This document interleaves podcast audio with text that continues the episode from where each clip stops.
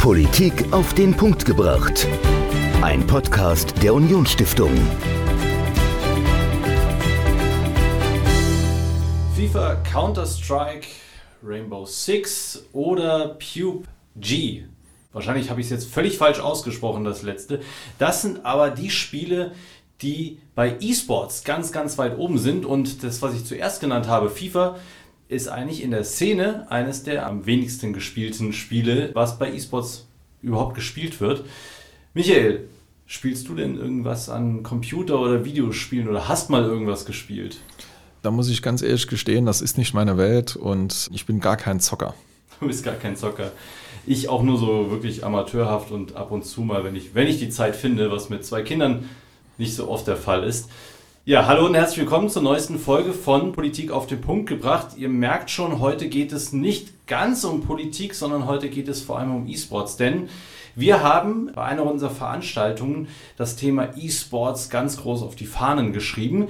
Wir haben einen Politiker eingeladen, Alex Funk war bei uns zu Besuch und hat FIFA gezockt. Und zwar nicht alleine, sondern wir haben dazu noch einen Sportjournalisten eingeladen, wir haben einen professionellen E-Sportler eingeladen und wir haben Andreas Brückner eingeladen, der ist E-Sports Manager. Er hat im Saarland eine Akademie für junge Talente gegründet, wo er E-Sportler ausbildet. Du bist ja kein Zocker, hast du ja gerade gesagt, aber könntest du dir das vorstellen, wirklich, dass da Jungs vor der Playstation sitzen und sagen, sie nennen das Training? Kannst du dir das irgendwie vorstellen? Ja, also vorstellen kann man sich ja alles. Ich kann mir das auch tatsächlich vorstellen. Das ist auch, glaube ich, recht anstrengend, wenn man da irgendwie mehrere Stunden lang FIFA zockt oder was auch immer, mhm. Mario Kart. Wie gesagt, es ist nicht meine Welt. Ich kann damit nichts anfangen. Ich nehme aber wahr, dass da viele Menschen sich dafür interessieren, dass das wirklich ein Phänomen ist, das enorme Reichweiten erzielt und da sollte man natürlich auch mal einen Blick drauf werfen. Das hat übrigens auch das Saarland gemacht. 200.000 Euro gibt es für E-Sports als Förderung vom Land. Wo genau das Geld hingeht, ist noch nicht ganz klar. Aber auch darüber habe ich mit Andreas Brückner im Interview gesprochen. Er hat erzählt ja, wie das so abläuft, wie so ein Trainingsalltag auch aussieht, was er als E-Sports Manager macht. Und er unterrichtet übrigens auch E-Sports. Das heißt, er hat in der Gemeinschaftsschule in Püttling E-Sport als Fach, jetzt nicht im normalen Unterricht, sondern als Projektfach, so am Nachmittag, hat er angeboten und das kam wirklich gut an. Was sagst du als Lehrer denn dazu? Also das kann ich mir ganz schwer vorstellen. Ich müsste mir das wirklich mal anschauen, wie das Konzept aussieht, ja. aber ich meine, Jugendkultur wandelt sich und da muss man natürlich auch mit der Zeit gehen. Also von daher finde ich es eigentlich recht spannend. Ist es auf jeden Fall und das ganze Interview mit Andreas Brückner, E-Sports Manager im Saarland und übrigens auch einer der erfolgreichsten E-Sportler, die es im Saarland bislang gegeben hat, mit mir im Interview. Viel Spaß jetzt.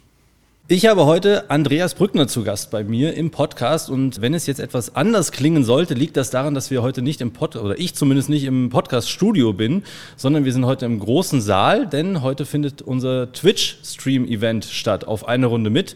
Wir haben Alex Funk, Mitglied des Saarländischen Landtags eingeladen und einer der Mitspieler ist Andreas Brückner. Einer der erfolgreichsten E-Sportler im Saarland und mittlerweile E-Sport-Manager. Hallo Andreas. Hallo, ja, vielen Dank für die Einladung. Freut mich hier zu sein und bin gespannt auf einen ja, spannenden Podcast hoffentlich. Ja. Ich hoffe doch auch, dass ich die richtigen und gute Frage stellen kann. Mich würde erstmal ein bisschen was zu deiner Person interessieren. Und zwar würde ich gerne wissen, wie du eigentlich zum E-Sport gekommen bist. Genau, ich habe in jungen Jahren, sag ich mal, sehr wettkampforientiert Sport getrieben. Ich habe Fußball gespielt, ich habe Tennis gespielt, Badminton gespielt und das auch, sage ich mal, schon leistungsorientiert. Das heißt, mhm. ich habe Fußball in der Regionalliga gespielt, okay, DFB, wow. Stützpunkt Auswahl U16, Badminton, wurde ich Saarlandmeister und so weiter und so fort. Wow. Und irgendwann haben mich dann doch die ein oder andere Knieverletzung zurückgeworfen. Und durch diese Verletzungen bin ich dann im Endeffekt zum E-Sport gekommen, da ich ja immer noch irgendwie wettkampforientiert was machen wollte, aber aufgrund von den Verletzungen halt immer wieder Pausen hatte und so konnte ich dann in den Pausen ja mir irgendwie was Neues suchen. Da war E-Sport dann genau das passende Thema. Du bist jetzt schon seit über 15 Jahren quasi ja. in dem Geschäft. Wie sah denn E-Sport vor 15 Jahren aus? Hat sich das groß gewandelt? Ja, also es ist mittlerweile schon ein Massenmedium. Ne? Damals ja. war es alles so ein bisschen, ich nenne es mal kleiner familiärer Kreis. Da warst du ganz froh, wenn du bei den, ja, bei den Zuschauerzahlen vielleicht 300 erreicht hast. Okay. Ich kann mich auch noch an Live-Veranstaltungen erinnern. Da war ich auf dem Interfreude Night Game in Bremen von der ESL, ein Offline-Event. Das hat in einem Hotel stattgefunden. Lass da vielleicht 150, 200 Zuschauer gewesen sein. Und das ist ja heute im E-Sport ja ganz andere. Ja, da werden Stadien gefüllt, oder? Werden Stadien gefüllt, Hallen gefüllt, Langsess Arena ausverkauft. Also diese Entwicklung, ja, die ist absolut Wahnsinn. Krass, krass. Du bist ja heute nicht mehr nur E-Sportler, sondern du bist E-Sport-Manager. Was genau machst du denn eigentlich? Genau, also zum einen habe ich eine eigene E-Sport-Organisation. Das heißt, wir fokussieren uns natürlich einerseits mit unserer Organisation auf das Sportliche. Das heißt halt eben leistungsorientiert versuchen, mit unseren Teams national die Spitze zu erreichen. Aber zum anderen veranstalten wir Turniere, Events, ja, machen Jugendförderung, ja, ein ganz breites Spektrum eigentlich an E-Sport, wo wir tätig sind. Und ich habe halt jetzt vor kurzem dann einen Studiengang, eine Weiterbildung an der Sportakademie in Köln gemacht zum E-Sport Manager. Genau. Okay, cool. Also ich wusste, bevor ich dich recherchiert habe, gar nicht, dass es das überhaupt gibt, E-Sport Manager, aber es gibt ja nichts, was es nicht gibt. Genau. Du hast gerade eben gesagt, du konzentrierst dich sportlich auf das Thema. Jetzt muss ich die Frage stellen, die du wahrscheinlich gar nicht mehr hören kannst und die immer wieder auch ja, Teil der Debatte um E-Sport ist. Inwieweit ist E-Sport denn Sport? Wie würdest du es definieren?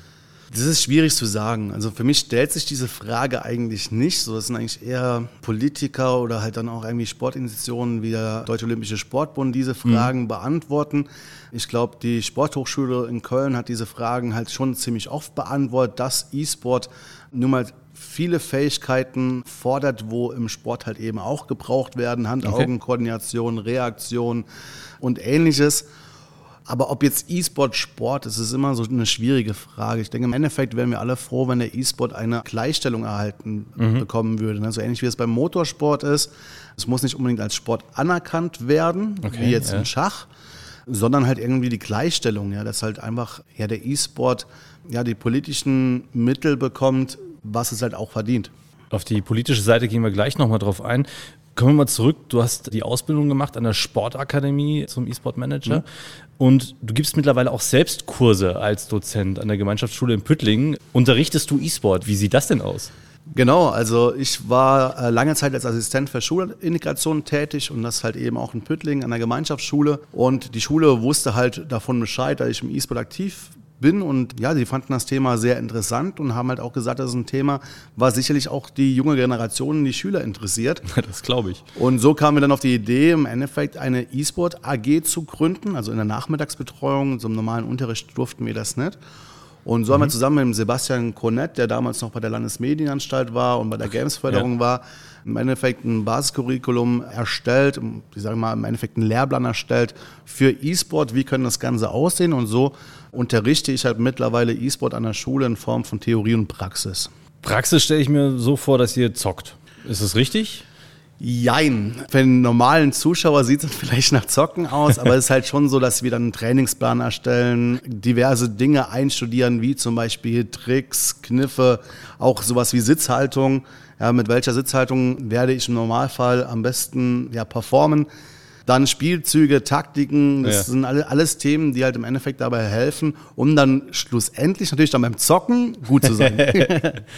Das ist ja abgefahren. Wie sieht der theoretische Teil aus? Also ist dann, weiß ich nicht, wenn ihr FIFA spielt, gibt es dann auch wirklich so wie beim Fußball so Taktikstunde? Das ist also ja 4, 2, 3, 1 ist so, das sind die Vorteile davon oder spielt besser 3, 3, 4 oder keine Ahnung? Genau, das ist zum einen auch Inhalt, dass wir diese taktischen Dinge halt besprechen. Ne? Ja. Welche Aufstellung ist möglich, ob ein 4, 2, 3, 1, ein 4, 4, 2, enge Raute, Pressing oder auf Konter, was auch immer. Auch solche okay. Dinge sind Inhalt.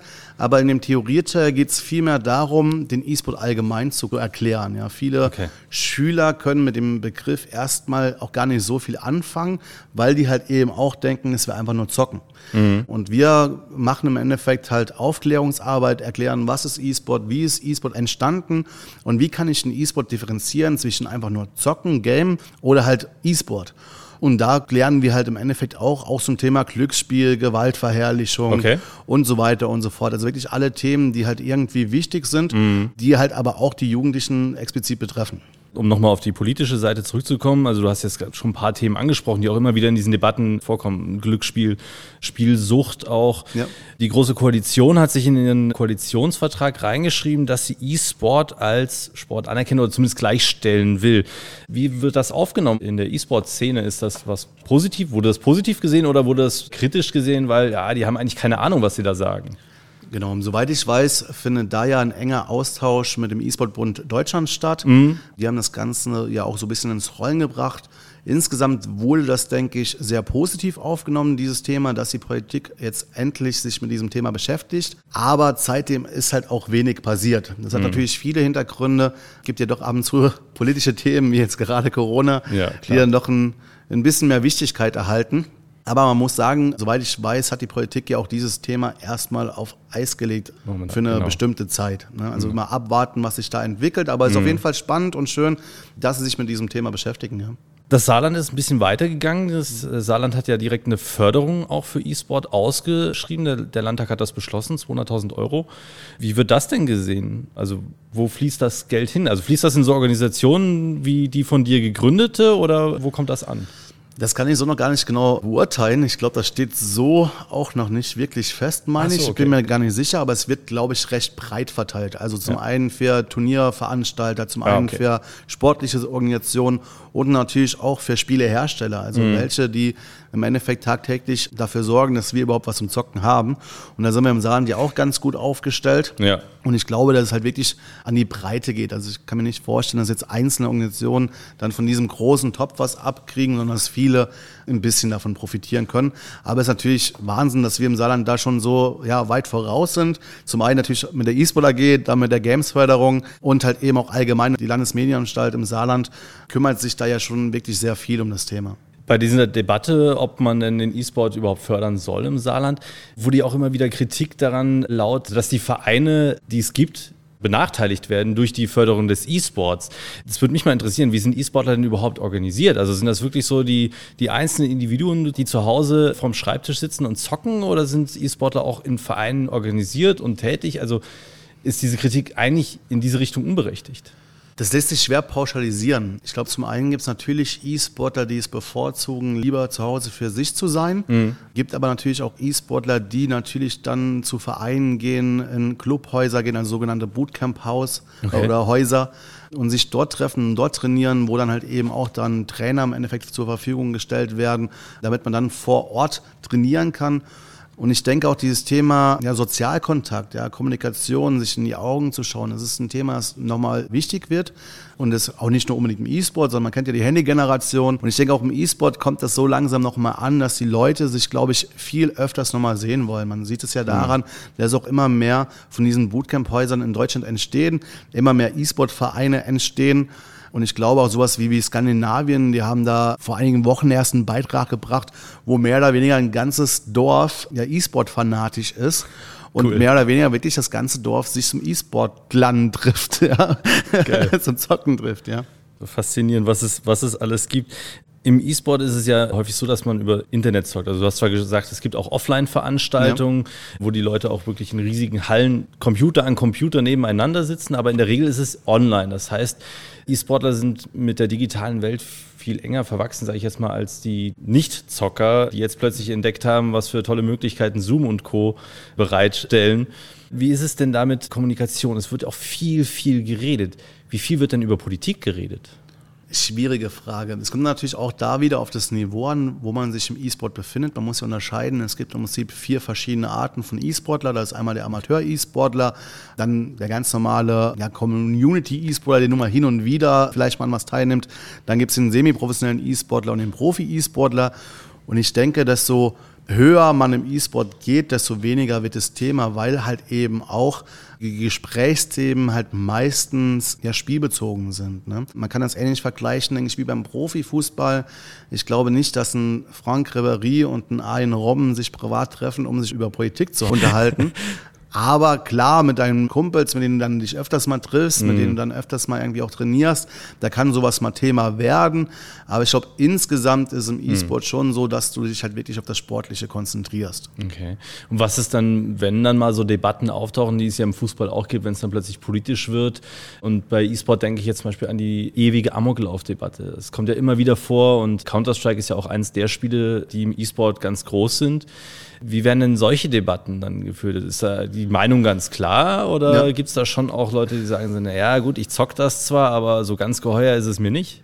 Also die, die Aufregung ist natürlich jedes Mal wieder groß, wenn diese ja, Debatte aufkommt. Natürlich ist uns allen bewusst, dass Counter-Strike in irgendeiner Hinsicht ja Gewaltverherrlichung darstellt. Das dürfen wir natürlich nicht verschweigen. Aber wir müssen halt eben auch bei solchen gesellschaftlichen Problemen darauf hinweisen und schauen, wie können wir da Aufklärungsarbeit leisten. Wir als E-Sportler sagen natürlich ganz klar, das hat so ein Thema wie Amoklauf, hat mit Gamen oder mit Counter-Strike oder ähnlichem nichts zu tun. Da ja. können so viele Faktoren eine Rolle spielen, warum eine Person sowas tut und das ist auch selten ein Faktor, der da eine Rolle mhm. spielt. Aber trotzdem muss man sich mit dem Thema Gewaltverherrlichung auseinandersetzen. Aber man muss das Ganze halt irgendwie auch neutral beobachten. Ich nehme mal das Beispiel Tom und Jerry. Da wird auch ja. ganz gerne Gewalt angewendet. Da jagt die Maus die Katze mit einem Messer. Und das dürfen dann die kleinen Kinder sehen, da ist das in Ordnung.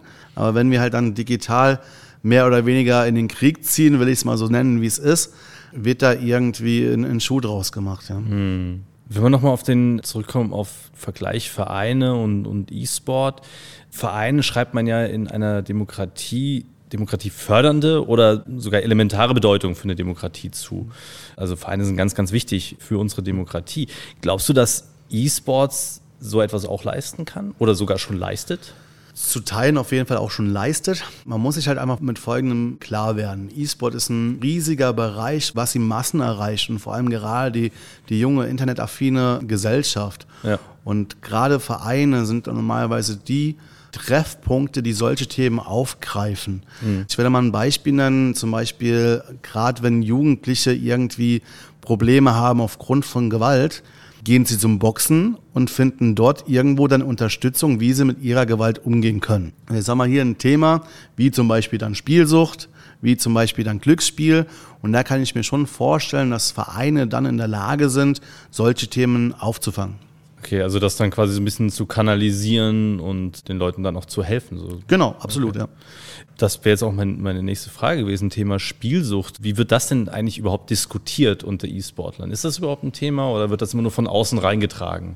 Auch da müssen wir nochmal differenzieren, wen die Spielsucht im Endeffekt betrifft. Die Spielsucht betrifft in den seltensten Fällen einen E-Sportler, weil der E-Sportler hat ja im Normalfall feste Trainingszeiten, mhm. hat einen genauen Tagesplan, an den er sich zu halten hat. Das heißt, da ist eine Spielsucht eher seltener der Fall, sondern er sieht das halt wirklich professionell als sportlicher Wettkampf. Aber unter den Gamern oder, oder den Casual-Playern kommt sowas natürlich vor, ganz klar. Und ist auch ein Thema, was uns auch alle beschäftigt und ist auch ein Thema, das man nicht außer Acht lassen darf also wenn das mal irgendwie auftaucht in der Szene, also wenn sich mal irgendjemand outet, so hey, ich, ich war mal spielsüchtig oder, oder ich stehe jetzt kurz davor, wie reagieren dann andere Spieler? Also wie ist denn so die Unterstützung in der Community? Der Vorteil vom Internet ist halt, dass man offen kommunizieren kann. Mhm. Ne, gerade du sprichst ja im Normalfall über Teamspeak, Discord mhm. oder ähnliche Voice-Programme, wo man sich nicht unbedingt sehen kann. Ja. Ich glaube, das ist schon ein Vorteil, um offener Gespräche führen zu können. Und dann, klar, dann versucht man dem, dem Spieler oder der Person halt zu helfen, versucht halt eventuell auch dann auch gemeinsam Kontaktstellen zu suchen, an die man sich wenden kann. Und dann versucht man dieses Thema halt an, auch anzugehen. Wenn man mehr zum Thema E-Sports im Saarland wissen will oder sogar Interesse daran hat, sich mal an dem Profi-E-Sport zu probieren, wo kann man denn da mehr Infos finden? Genau, also es gibt verschiedene E-Sport-Organisationen im Saarland. Eine ist halt natürlich die von mir, die National E-Sport Corporation, das ist www.mynec.de. Wir treten jetzt auch seit kürzerem als dieser Brooklyn Players auf, um auch ein bisschen so die mhm. regionale Geschichte zu unterstützen. Da könnt ihr gerne auf uns zukommen, euch bei Twitter bei uns melden oder auf Instagram und dann, ja, da helfen wir euch in der E-Sport-Welt einzutauchen. Alles klar. Und für alle weiteren Infos, da findet ihr natürlich alles auf unserer Homepage unionstiftung.de. Andreas, vielen herzlichen Dank für das Gespräch zum Thema E-Sports und Politik. Vielen herzlichen Dank. Vielen Dank. Andreas Brückner, E-Sports Manager und einer der erfolgreichsten E-Sportler, die es im Saarland bislang gegeben hat, im Interview zum Thema E-Sports und allem, was dazu gehört. In der nächsten Woche reisen wir mal wieder ein bisschen, zumindest in Gedanken, denn wir gehen nach Kuba. Michael, was weißt du denn über die aktuelle Politik in Kuba? Also Kuba ist doch relativ weit weg. Ja. Ich weiß, dass der Raul Castro irgendwie jetzt in Rente gegangen ist oder praktisch, also ich meine, das ist ja eine Diktatur, muss man ja ehrlicherweise sagen. Äh, also, dass er praktisch nicht mehr Diktator ist und dass es da eine diktatorische Nachfolgeregelung gibt in einem Land, das nicht frei ist, das keine Demokratie hat, aber trotzdem ganz, ganz spannend ist, weil es mhm. das letzte kommunistische Land ist, das es auf dieser Welt gibt. Und ja, lohnt sich natürlich mal einen Blick drauf zu werfen. Das ist ja nicht ganz das Letzte. Wir haben ja die Chinesen, die ja noch zumindest behaupten, sie sind kommunistisch. Nordkorea auch, wobei man von Nordkorea überhaupt gar nichts weiß, weil man ja nicht reinblicken kann. Aber du hast natürlich recht, das ist so eines der, der letzten großen kommunistischen, groß in Anführungszeichen, Länder, die es noch gibt auf dieser Welt. Ja, Raúl Castro ist quasi in Rente gegangen. Er ist von allen politischen Ämtern jetzt zurückgetreten. Er hat 2018 schon die Präsidentschaft abgegeben an seinen Nachfolger Manuel Díaz-Canel und jetzt auch das Amt des Generalsekretärs der Kommunistischen Partei und damit sein letztes politisches Amt. Interessanterweise nicht nur er, sondern die gesamte alte Garde sozusagen. Also alle, die noch die Revolution 59 mitgemacht haben und noch leben, Fidel Castro ist ja schon vor ein paar Jahren gestorben, der ältere Bruder, den bärtigen Maximo Lieder, den man ja kennt aus Bildern und aus dem Geschichtsunterricht.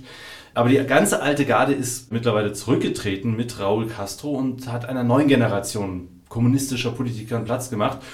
Ja, was sich jetzt auf Kuba ändert unter neuer Führung, ob sich überhaupt etwas ändert und vor welchen Herausforderungen das Land steht, darüber habe ich gesprochen mit Isaac Risco, er ist Journalist, war lange Zeit für die DPA, auch in Havanna Journalist, hat dort fast vier, fünf Jahre gelebt. Und mit ihm habe ich gesprochen, wie das Land aussieht, was sich ändert unter Raúl Castro und was man denn über den neuen Mann sagen kann, Manuel Diaz-Canel. Das nächste Woche bei uns in Politik auf den Punkt gebracht. Und bis dahin könnt ihr uns jederzeit eure Fragen, Kritik, Anregungen oder sonstiges schreiben. podcast.unionstiftung.de. Ihr findet uns auch in den sozialen Netzwerken, auf Instagram, wir sind auf Facebook, auch auf Twitter oder LinkedIn. Da findet ihr uns überall. Unionsstiftung heißen wir da. Dort findet ihr uns. Und dann sagen wir bis dahin. Tschüss. Politik auf den Punkt gebracht. Ein Podcast der Unionsstiftung.